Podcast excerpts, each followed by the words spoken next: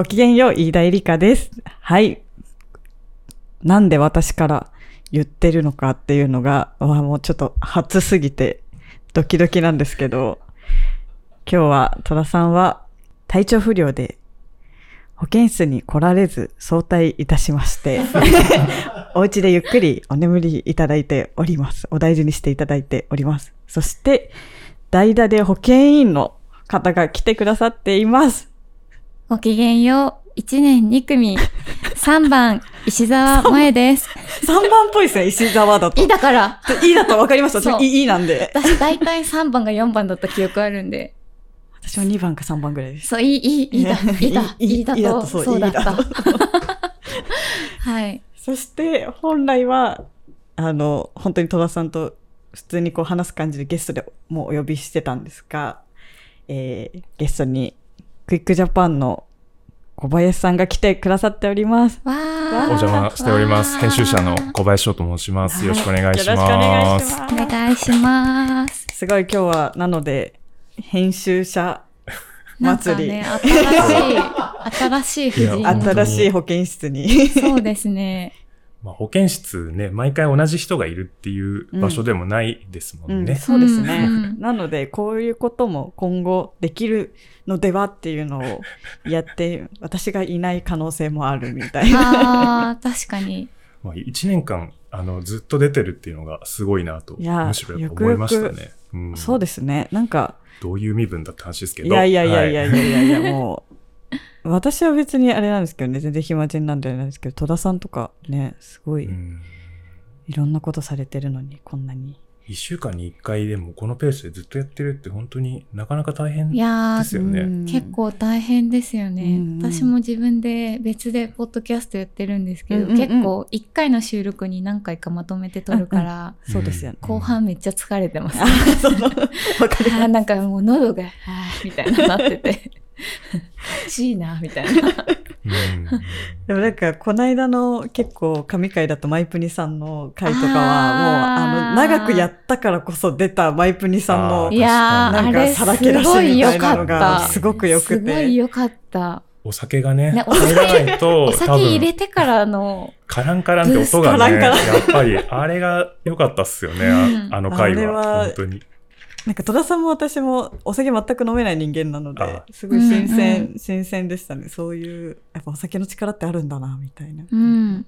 なんか一緒に飲みたいなとか思いながら聞いちゃいましあーた。すごい。だからみんな聞いてる人はそう思ってるだろそうでうなって。すよね。あの音聞いちゃうと、あれですよね。カランカランって音聞いちゃうと、なんかもう酒飲みのスイッチ入りますよかき立てらね。れますよ。しかも外、て外とかで夕方とかに聞いてるとあみたいな。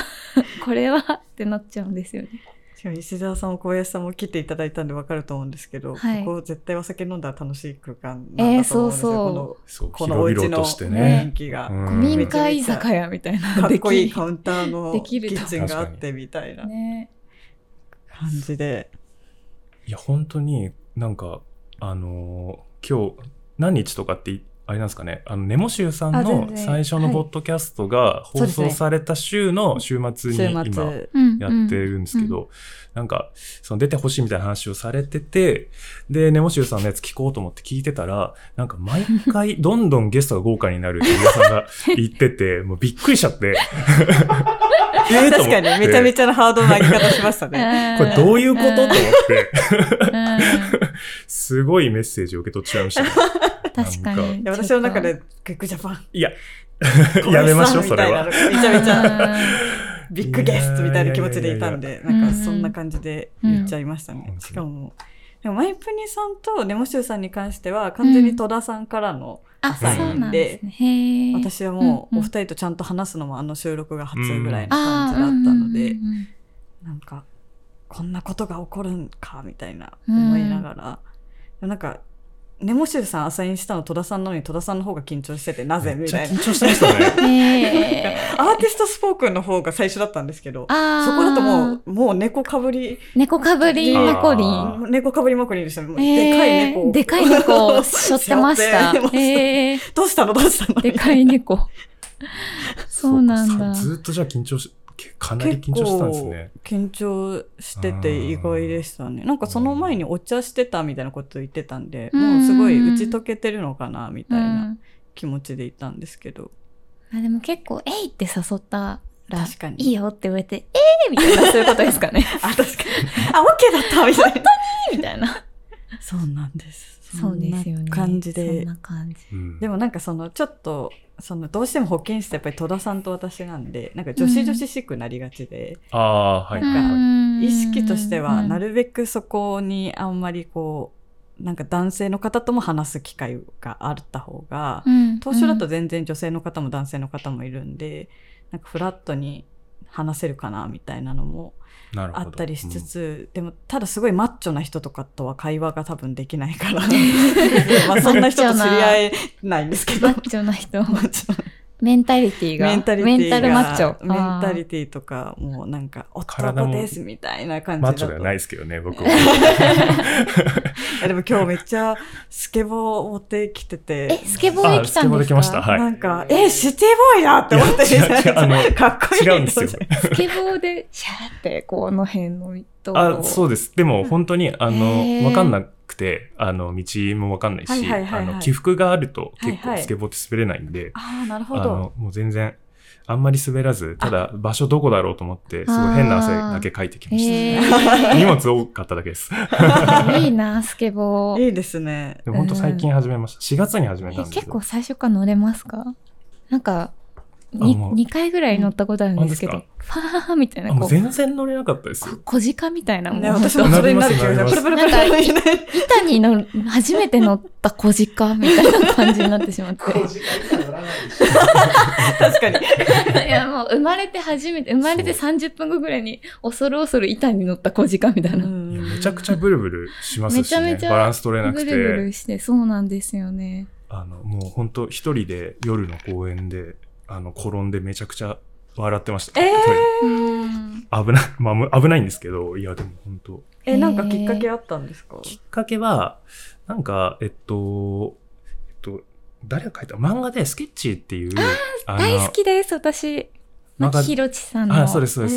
あの、漫画、あの、スケッチガールズスケッガールズスケーターのスケーターの漫画なんですけど今4巻ぐらいまで出てて。そう、そうそうこれが、超面白い、そうなんです本当に。これを多分秋ぐらいに3巻まで出たところでうん一気に読んで、わあ、同じです、私。あ本当ですか？3巻までもう速攻一気に読みました。で、めちゃくちゃそのなんかスケーターっていうかスケートってめっちゃいいなってその時になんか思ったんですよねうん。で、あの、まあ、その時はでもやっぱ恥ずかしくて転んだりはいするのできないのはいがやっぱ恥ずかしいからと思って一回置いてたんですけど、うん。4月の時に、一応その2ヶ月に1回雑誌を作ってるんですけど、はいそれの考慮をして、もうなんか、ちょっと1回お休みみたいな。うんうん1週間ぐらい何にもしなくて、いや、本当は企画考えなきゃいけないんですけど、あの何にもしなくていい時に、なんかスケート一丁買うかみたいな感じになったんです。その緊急事態宣言が、にも入るみたいな、ああ、タイミンそっかグでそっか。あり秋ましたねでちょっと落ち着いてたけど、感染者めっちゃ増えてきて、まみたいな。た出るぞみたいな。あったあった時に、なんかず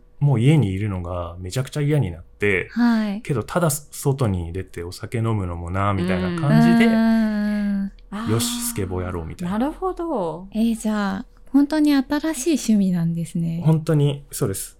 あの、始めたばっかり。まだ何にもできないです。その、滑ることしかできない。うんこういう、左右パタに、パタみたいな。左右にカクカクカクカク。ああ、いや、なんか、本当に、一番初歩的なやつを練習してるぐらいの感じで、まだその、オーリーっていうジャンプするやつとかもできはいなはいし、はい。何にもできないです。えー、スケボーパークとか行ってます？は、もうちょっと上手くなったら行こうと思って。ちょっとじゃあ今自主練そうなんです。あの、ずーっとただただ、あの、近所を夜な夜な滑ってます。でも続いてるのがすごいそうですね趣味として、趣味っていいですよね。趣味欲しいですよね。フリーランスになると趣味っていうのが結構消えますよねなんか全部仕事に関わっちゃうというか、うん何するにしてもこれ仕事に使えそうみたいなまあ気持ちになっちゃうと。趣味ね、なんだろう。私最近コナン見てますね。コナン、最初の方から見てます。最初えからめっちゃ膨大ですよね、へーそしたら。アニメ見てますね。名探偵コナン。どっかで配信してアますか？マプラで配信してて、なんかシーズン10まで今あって、で、私が見た、あの、1シーズンが結構50話くらいあるんですけど、1年間ってことですよね、多分。あ、そうですね、そうですね。あで、なんかアマプラで私がコナンでも見るかって思って見始めた時が、なんかその1から4までがもうすぐ終わる、もうすぐ配信が終わるみたいな頃で、はいはいはいあ配信終わる前にシーズン4までどうにかして見なきゃって思って、なんか1日1シーズンみたいなすごい、200話。ーすごいな。なんか仕事中、あの、ブラウザ違うので、なこの辺にコナン流して、フリーランスだからできることですそう、なんか吐きそうって思いながらすごい。義務感で、でもやっちゃうタイプでなんですね。もやっちゃうタイプ。なんか、だからすごい、そういう私連続ものとか、なんか義務感で見ちゃうんですよね。テラハとかもそうだったんですけど。ああ、偉いなそう、なるほど96年の1月8日かやら。ばい。96年くらいやってたんですか、コナンってう。ん。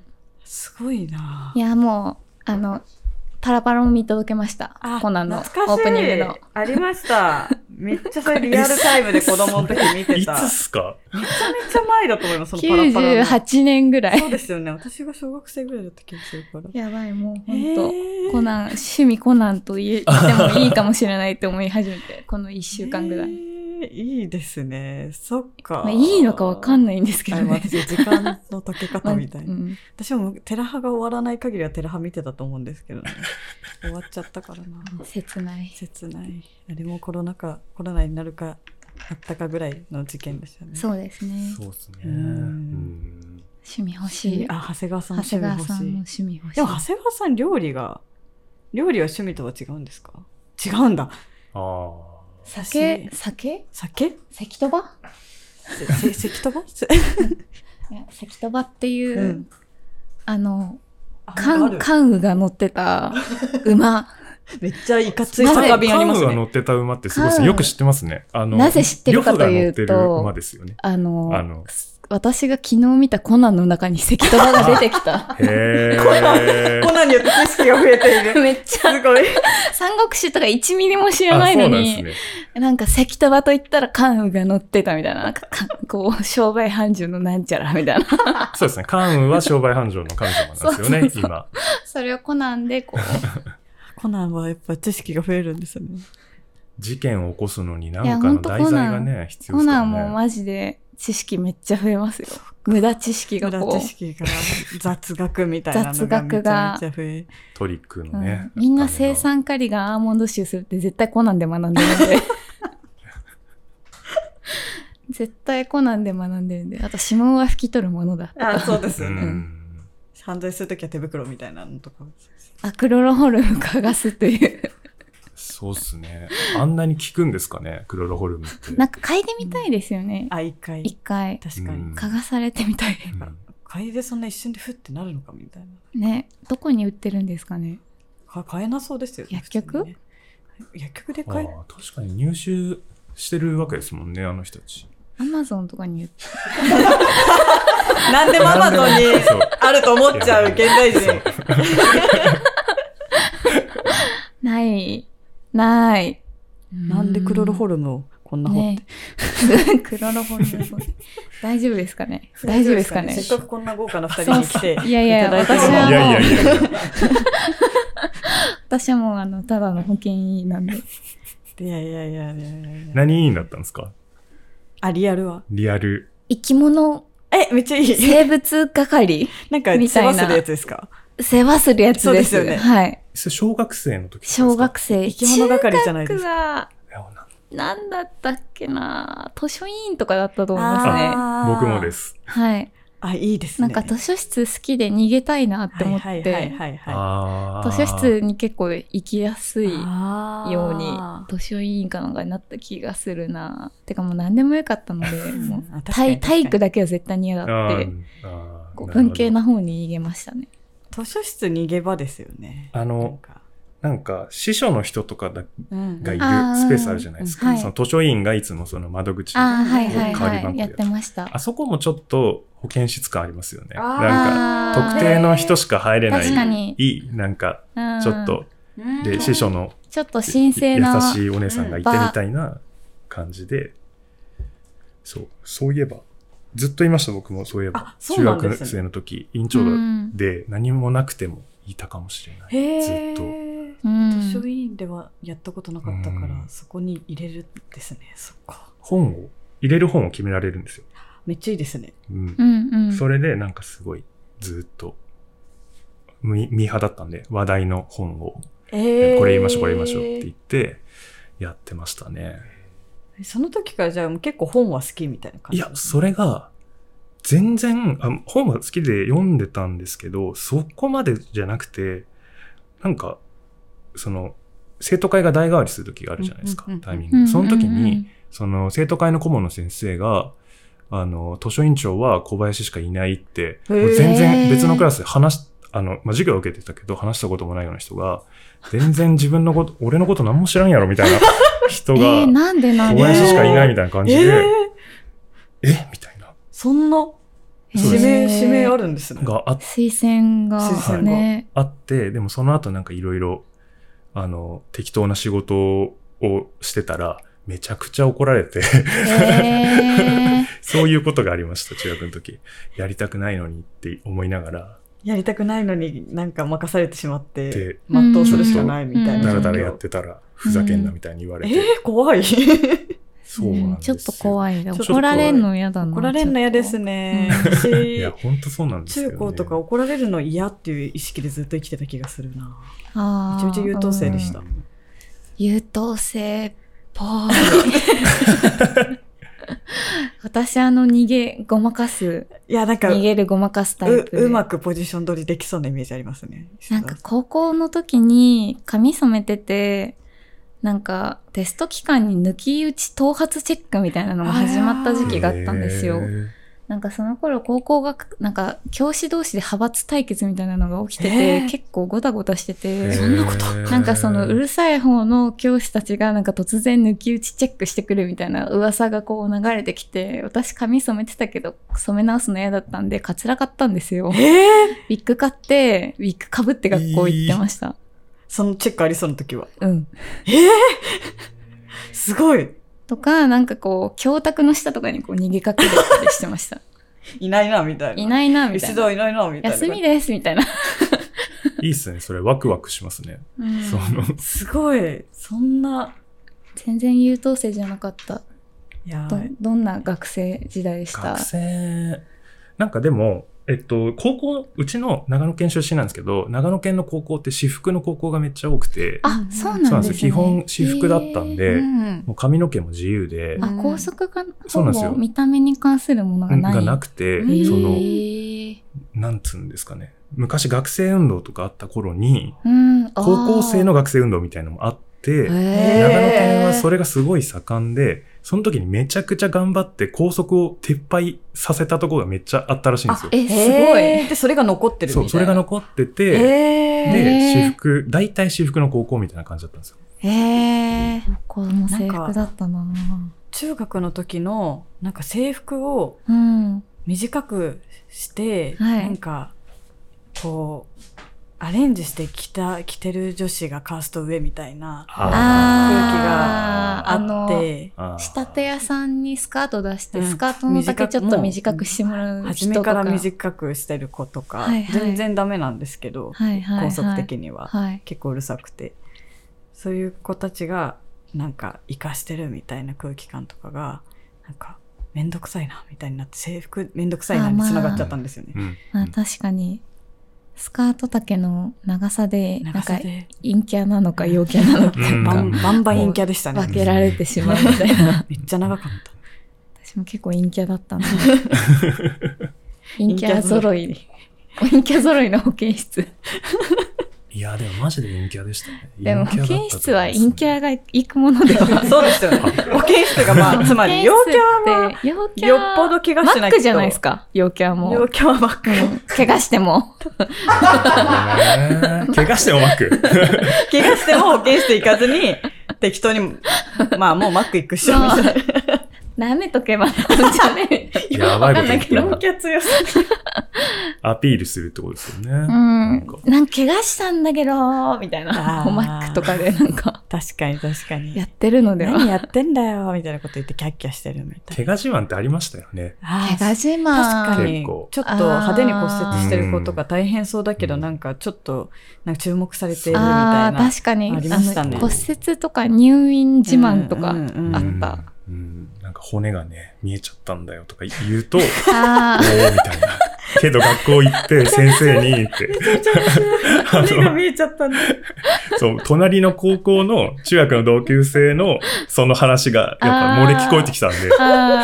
だいぶ広がってますね。そうそう相当みんなやっぱりその怪我、気が確かにとかへの、なんか、あ。ある、あるああいつすげえる。なみたいな。大人とかでもありますよ。なんですかね、退屈な日常すぎて大トピックになっちゃうみたいややそうな。なんですよ、本当に田舎なんで話題がなくて。ああ、そっかそっか。そっか。長野。長野ってどんなかあんまり、長野の土地ほぼ知らないかもしれない。でもめちゃめちゃ広いですよね。松広いです。長野のど、どの辺です長かなんか知野のえっと、佐久市っていうところにいるんですけど、うんいたんですけど、あのー、なんていうんですかね。長野県の、えっと、東側っていうか、はいはいはいはい。群馬に近いところですね。あの、山を越えると、群馬の高崎とかがあって、うん。っていう場所で、あの、長野県で言うと、やっぱ大きいのは長野市と松本市なんですけど、うんはいはい。あ、でも軽井沢近あ、い。軽井沢が近い。軽井沢が近いとこですへね。ーなるほど。あ、そうかそうか、軽井沢。だから、その、長野県って長野市と松本市で仲悪いんですけど、あ、そうなんですはい、ね。結構仲悪いんですよ。なん、か、確かに、松本市主張強くないですか？松本市は城下町。なるほど。長野市は善光寺があるんで門前町っていう、その、お互いのやっぱ歴史がそれぞれにあって、仲悪いんだ。仲悪い喧嘩とかするんだ。はいなんか、え、お前どこのもんじゃいみたいな。そういうことですか？なんかですね、一応有名なのは、はいあの、明治時代に別の県だったんですけど、あ長野県が二つの県だったんですけど、それを一緒にした時に、県庁所在地を長野市に持ってったら、松本の人たちが、焼き討ちに行ったとかって、本当なんですかね。過激。でもと長野そのぐらい、県ね民過激その派ですぐらいのね。バトルが行われたっていうのが今でも、だから、結構仲が悪くて。すごいですね。なんか新宿スワンみたいですね。あーそういや本当にそうなんですよ縄張り争いみたいな。だから、あの、J リーグのチームとかも別々でありますし、なるほど。そうなんだでそういうのはもう絶対に一緒にやらないっていうか、松本がやってんだったら長野は別でやるよっていう、そういう県なんですけど、へえ、面白いですね。松うー本。ん松本山雅と長野パルセイロっていうまあ J3 のクラブがあるんですね。へえ。もうそこからもそう長野か松本かっていうのが、はっきり分かれて。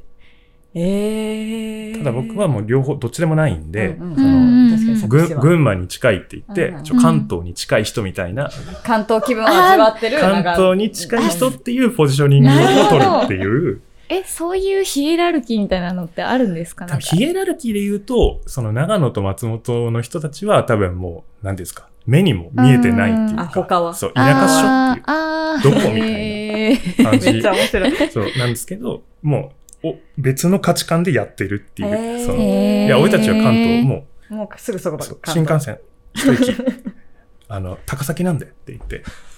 そうだから、高崎ちっかいことがいいことだったね関東に行って服買ってるよみたいな バトルが起こるんですよ。かわいい。あの、私服の高校だから、その、ああ、そっか。制服校だと何を着てるかそうどこがでそ、だから大あなるほどね体、その地域で買ってると、あいつどこで服買ってんだなっていうのがみんなわかるんですよね。へーなるほど。それで見たことない子買ってる時に、ああ、これは高崎で買ってるっぽいとかー、へえ。それを超えて東京まであいつは行ってるっぽいみたいな、やっぱ東京はすごいですね。そうそうなると。そうなんだ。そそこがうなんだ。あってだからなんかすごい自意識の戦争みたいのが、うん。みんなこう高校生なんて、まあ、中学生、高校生なんてもう、そんなもんですよね。自意識バトルですよね。自意識バトル、本当に。確かに私。服辛かったですね、だから。ただ、そっか。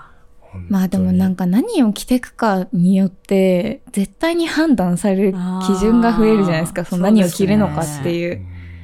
なんかディスられディスられる要素が増えて怖い。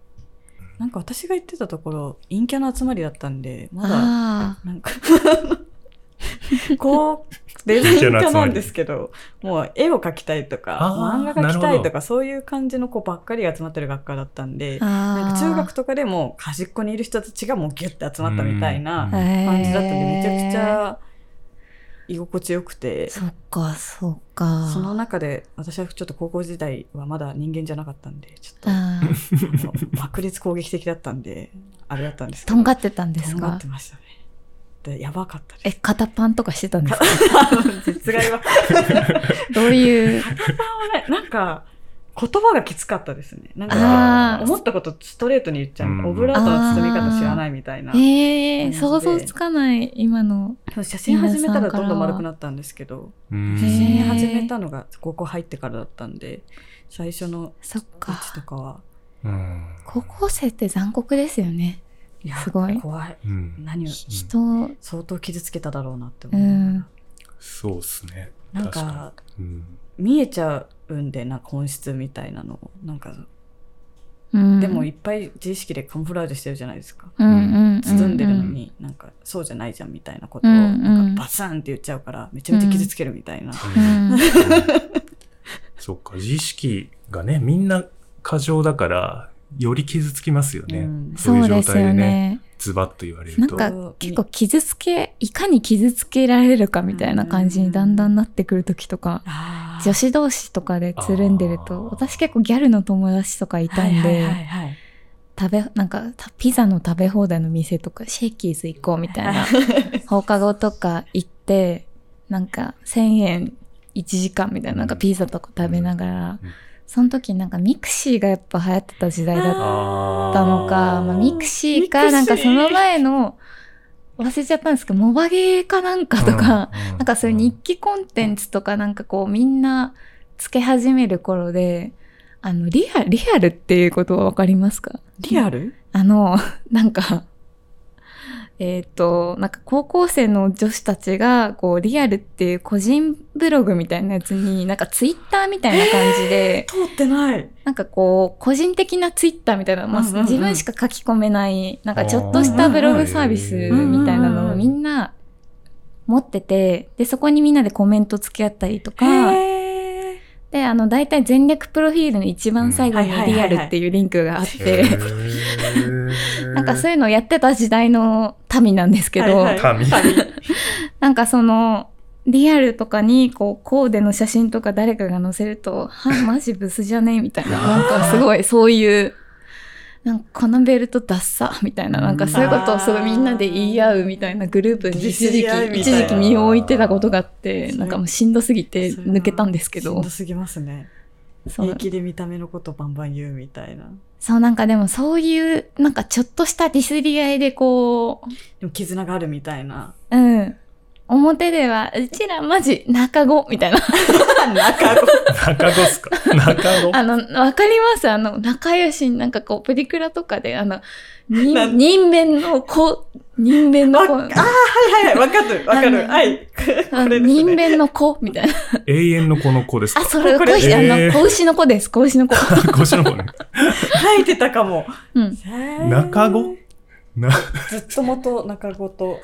そう、仲良しの子みたいな感じで、ニコイチみたいな。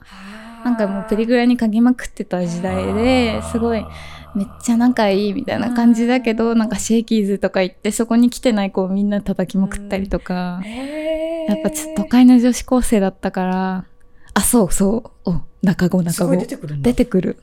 日本語。子そうそうそう、仲いい子の略みたえ、いな。なんか結構面白い、面白いですね。あ、そっか、崩すと仲いい子になる。そう、仲いい子で、なんか女子高生っていつの時代もワードの作り方すごいですよね。クリエイティテビティがクリエイティビティが、高い。最近も絶対ありますよね。全然知らないけど。ピエンとかですか？あピエンだいぶ前ですあ、か PA もちょっと前かもしれない。そうっすね。あ人、一ーあ段落、一段落したかもしれない。今なんだろうな。今なんだろう。今なんですかね。いやーこんな話で大丈夫ですか？大丈夫ですか？だらだら話してますけど。小林さんの話を小林さんのして。話を。小林さえ、んの話を。長野時代はいつまでなんですか？長野は高校卒業するまでですね。あ、じゃあ大学でそうです東京みたはいい。な。東京に出てきたのは、すっごい後です。あ、そうなんですあ、かそうなんですか？ええ。長野を出た後に、1年新潟に大学住んでたんですけど、その時は、その、画面浪人みたいなのをしてて、で、その後仙台の大学に行って、北に。そうなんです、そうなんです。あの、本当は、その、関西に行きたかったんですけど、うんただ、全然その、受験の結果で、まあ行けるところで、みたいな感じで仙台に行ってで、就職した時に最初住んでたのは、神奈川っていうか、かな？ああのでもそれではい、うん藤沢とかにあ藤沢。住んでて、寮があったんですよ。寮があって、そこに住んでて何年ぐらいいたのかな多分3年か4年ぐらいそこにいて、で、東京に出たんです、その後。うん寮を出て。なので、かれこれ。でも10年住んでないと思いますね。だから東京って。うん。え、意外です。そうなんですね。そうなんです。もう全然僕は、意東京。識としては東京の人っていう意識いやー、もう全然ないですね。そうなんですねう。んえ、東京に出てきた時点でもう27とか6とかってことですか？そうです。23。そうです。26か27の年ぐらいに友達とルームシェアで板橋区に住んでて、板橋 小竹向原に住んでました。ああ、小竹いいじゃないですか。瀬川さんが爆上げあ、してま本当ですすか？え、その時はお仕事何されてたんですか？その時、は、あの、メーカーの営業をやってました。あ、全然違いますね。全然違う仕事をやってて、へーで本当に違う仕事やってたんですよ。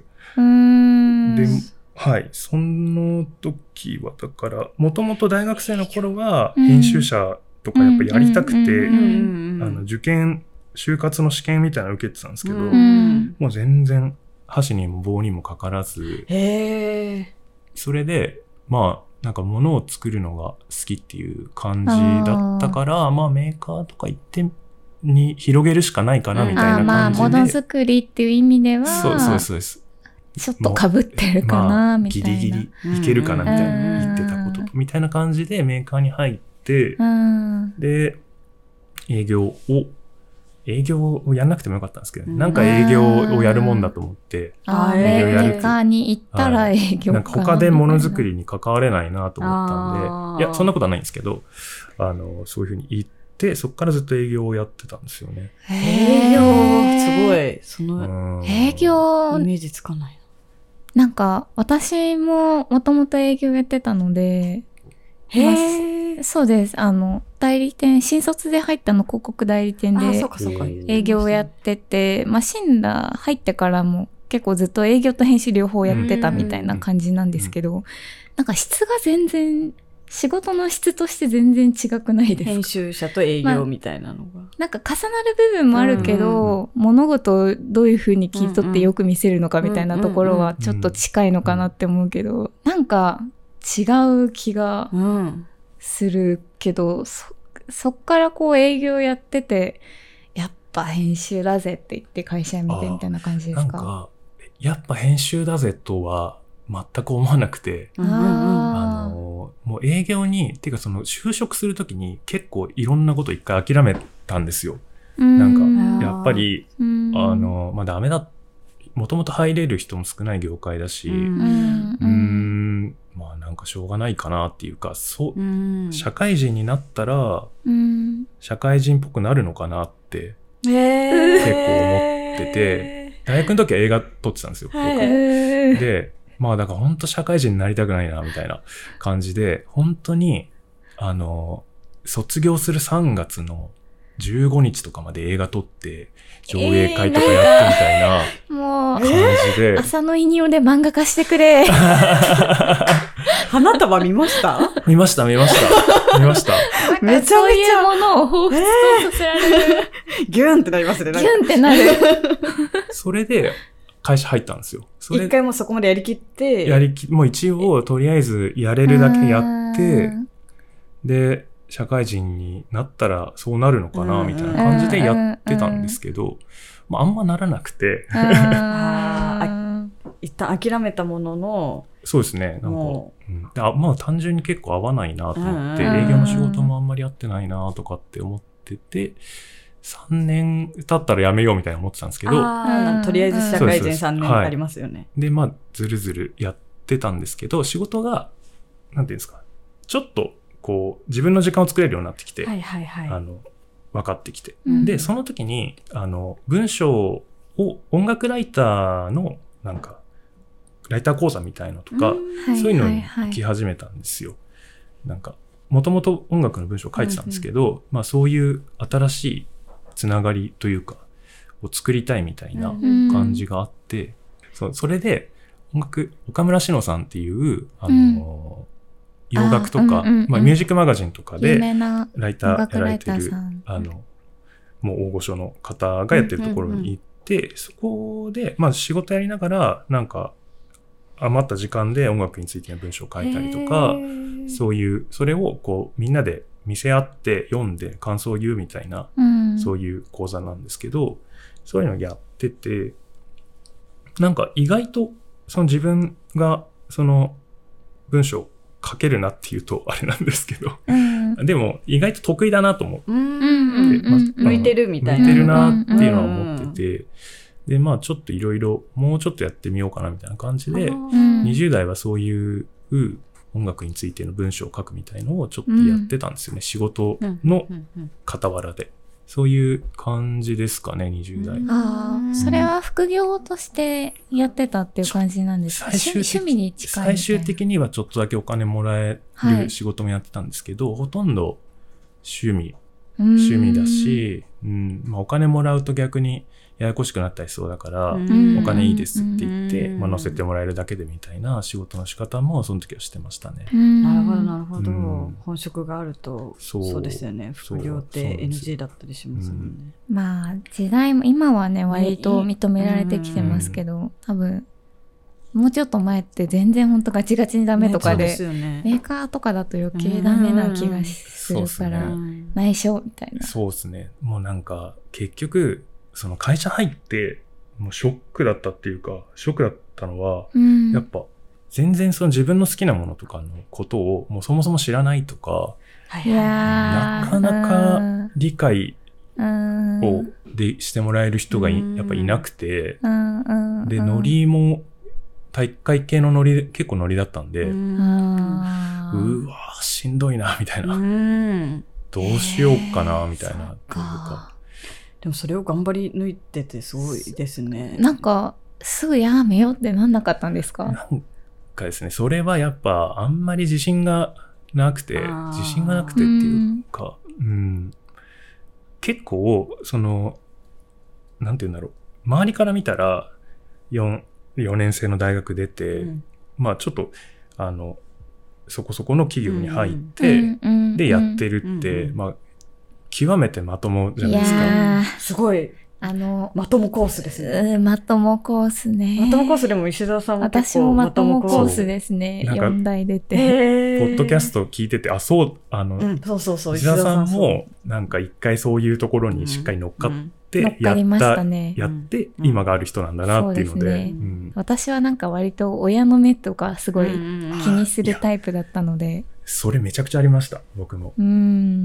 えなるほど。お二人とも、その、親からのこうあるべきみたいなのが、無意識下にあるみたいな。そうですね。なんか、直接言われた、絶対こうしなさいとか言われたわけじゃないけど、私、兄が二人いて年離れてて、うんうんうんうん私が高校の頃には二人とももう就職して働いてるんですけど、まあ二人ともどちゃくそに優秀なので、高校とか特待生取って卒業したりとか、まあ、み、それぞれジャンルは違うんですけど、まあ、超一流企業に入った人たち、うんうん。だからまあ親が褒めるんですよね。うん。なんかもう、私立のいい高校行って、いい大学行って、もう、成績も優秀で、うん。いい企業入って、もう、本当言うことないみたいな、もう親孝行だわみたいなこと言ってんのを聞いてると、あ、そうなんだってね、やっぱなっちゃうというか。そう生きないと親孝行にならないんだみたいな。そうですね。だからすごい安心しました、就活の時。あの、企業内定と取れて。ああーなんか第一関門クリアしたって思ってすごいあと結婚するだけかみたいなああ、そうやっぱ私の場合はね女女性っていう性別で生まれたしそうですよね。上が兄二人なんでなるほど。あと結婚して親がウェディングロードバージンロード歩かせて、えっと、子供を妊娠して子供産んで みたいな。へ とか、すごいその時点は25ぐらいまで考えてました、すごい。あすごいなー結構最近じゃないですか。割と最近、5年、4、5、4年ぐらい前かな。うんそうですよねんえーでも、なんか、やっぱありました、親のありました圧,、ね。圧力っていうか。か、やっぱり、すこれが、それ、そういうためにやっぱり、進学校行かせて、大学行かせてう、んみたいな感じがあったんですよね。で、なんか、そういうのが、どうでもよくなった瞬間、どうでもよくなったっていうか、後々なんですけど、いや、うん、わかるめっちゃわかる。これは参考になる人めっちゃいそうですね。うんいや、うんえあ今の、まさにそこを歩んでる人絶対リスナーさんにいるので。うんうん極めておばあちゃん子だったんですね。はいはいうんものすごいおばあちゃん子で、うん。で、真面目な人できっちり、こう、これはこうだよ、こうだよ、こうだよっていう人で、あで、その、まあ一応、おばあちゃんが生きてる間はまともでいようみたいな。へえ。だからおばあちゃんが亡くなった後に、もうなんか、一回ちょっと、いろんなものが、もういいかなっていう瞬間がちょっとあって。う、ん。うん。うん。なん。かそれを、じゃあ、いざやめようみたいな感じになって、まあ、編集の仕事に行くわけじゃないですか。はい。そこのきっかけってすごい大きかったというか、何がもう、え起きたんですか、なんかそんな感じでダラダラ20代やってて、29になったんですよね。そうやって。うんうんで、29になった時に、ああって、やっぱりちょっと考える瞬間があって、うんで、もうすぐ30らしいみたいな。そうですね。で、これで多分、30にふこのままなったら、もう一生このまま自分はやっていくことになるんだろうなっていう思いがより大きくなる。ずっとあったんですけどね。それをでも、まあ今じゃないか、今じゃないかみたいな感じうんで、ずっと先送りしてたんですけど、もう、ダメだと。あもう、これ以上先送りしたらもう絶対ダメだから。どうしようどうしようって思って、もう会社を辞めたっていうかもうバックれたんですよね。へえ。あのかっこいい。すごい。本当に。バックレですか？はい、完全なバックれです。え、バックレってどうやったらバックレにないるんやですか、あ、行かなきゃいけない。あ行かない？行かない、連絡もしない、連絡受けても取らないっていうやつですよねそうで。す。あんまり、あの、なんていうんですか、表の友達には言ってないんですけど、大丈夫ですか？大丈夫ですか？全国に聞こうと思えば聞けちゃう。全世界で聞こうと思えば聞けちゃう。ただ、バックレ先の会社の人がそう、聞くかいや、もしれない。本当にだから、その時の会社の人たちにめちゃくちゃ迷惑かけてあいてー、その、もう、えっと、会社行かない。で、一応連絡、上司にメールだけ一本打って、もう無理です、やめますってメールだけ打って、で、もう、向こうからの連絡にも出ない。えみたいなー、強いい、強い気持ち。いや、もうた、本当にただ逃げただけです、それは。あ完全に逃げたんですね。もう無理だから、逃逃げるってういう選択をその時にしたんですね。すごい。うん。ん。なんですえー、すまあごい。それで、もう本当に強引にっていうか、本当はちゃんとやめなきゃいけないんでうすよ。ん。で、そういう、そう、うん、なんか自分が何したいのかっていうのも本当は説明しなきゃいけなかったんですけど、なんかもう自分にはそのエネルギーというかが、もう何もなかったんですよね、その時うには。ん。うん、だからもう、ちょっともう、ドロップアウトするしかないみたいな。うんうん。まあでも追い詰められたってことですもんね。そうそこまで。まあ結構最後の手段というか、非常手段で、うん。まあとりあえず。ずもう会社を辞めちゃったんですね。へんーですよでもなんか辞めるってめっちゃ強い意志とか、ね、気やめるのって大変ですよね。と大変ですよね。うん私、やめるのめちゃくちゃ下手で、バイト全部フェードアウトですもん。あ徐々にシフトを。あ、減らしていっ減らしてて、いってシフト減いや、らし。ちょっと来月も無理かもしれないです、みたいなのを繰り返していって、あいついないな、みたいな。幽霊になっていく感じですよね。うん。なってくやめ方が。ほどどんどかもしれない。私結構バツってやめるかな。やめる時やめます。あでもまあそうですねここ最近のもいいっすよねうん。本当に。ちゃんとしてる。ちゃんとしたいんですよ、だから。あ時間がねなかなか。全然 9J に入らないい。ですもんね。いや、でもあの、じ、次が、次か次ぐらいで 9J に小林さんの人生 9J 9J 編。編にここまでは小林さんの人生、中高からうんの大長野、学からの長野からのいや、東京いや、でも編。別に全然、そう、あの、普通の大学生でした。普通の大学生で、普通の会社員だったと思いますそうよ。ですよね。でもなんか結構当初とかでいただくのとかでも、うんなんかその、、戸田さんと私多分割とアウトサイダーな生き方しちゃってるので、なんかあんまりちゃんと就活とかもしてないし、うん。でもなんか、やっぱりその、今、なうちゃんと就活に苦しんでたりとか、うん。就職して、うん。なんか自分の心殺して、ななんか仕事頑張ってるけど、なんか自分の心の中では自分のこと大事にしてますみたいな投書とかも結構あって、それでこのなんかポッドキャスト聞いてなんか自分のそのモヤモヤとかを代わりに言ってもらえてうんるような感じで聞いてくださってる方も多いんですけどなんかそういう方たちに多分100%こう寄り添えるかどうかっていうと、戸田さんと私だとちょっと難しいところがやっぱりなんか逃げうまく逃げちゃったというか、ううんまく違う道を来ちゃったので、ううん。そうですね小林さんのその一旦そこをめちゃくちゃレールを乗ってドロップアウトしたみたいなのは、うんうんうん。まあ、ドロみんなドロップアウトすればいいってことでもない気はしますけど。まあね。こういうそういうことも選べるよみたいなね。難しいですけどね、うん。なんかこう何を石の上にも3年が正しいとも限らないし、はいはいはい難しいですけどね。そうですねちょっとめちゃめちゃ盛り上がってきたところなんですが、はいお時間がなかそうなかですね。ちょっと、コナンの話とかマ長々ジいらなかったですね。すいません。とんでもないですいやいやね、小林さんの生い立ちを詳しく伺いたかったのにすいませ。ん、本当に前置きがなくなってしまって。とんでもないです。でもこの前半から後半を聞いていただけたらきっと面白いと思うので。そうですね。次からいよいよ、クイックジャパン編に。編 入るので、ぜひ今会社員で悩んでる方とかも、あの後半も聞いていただけたらと思いますが、一旦ここで、はい。あの、区切らせていただければと思います。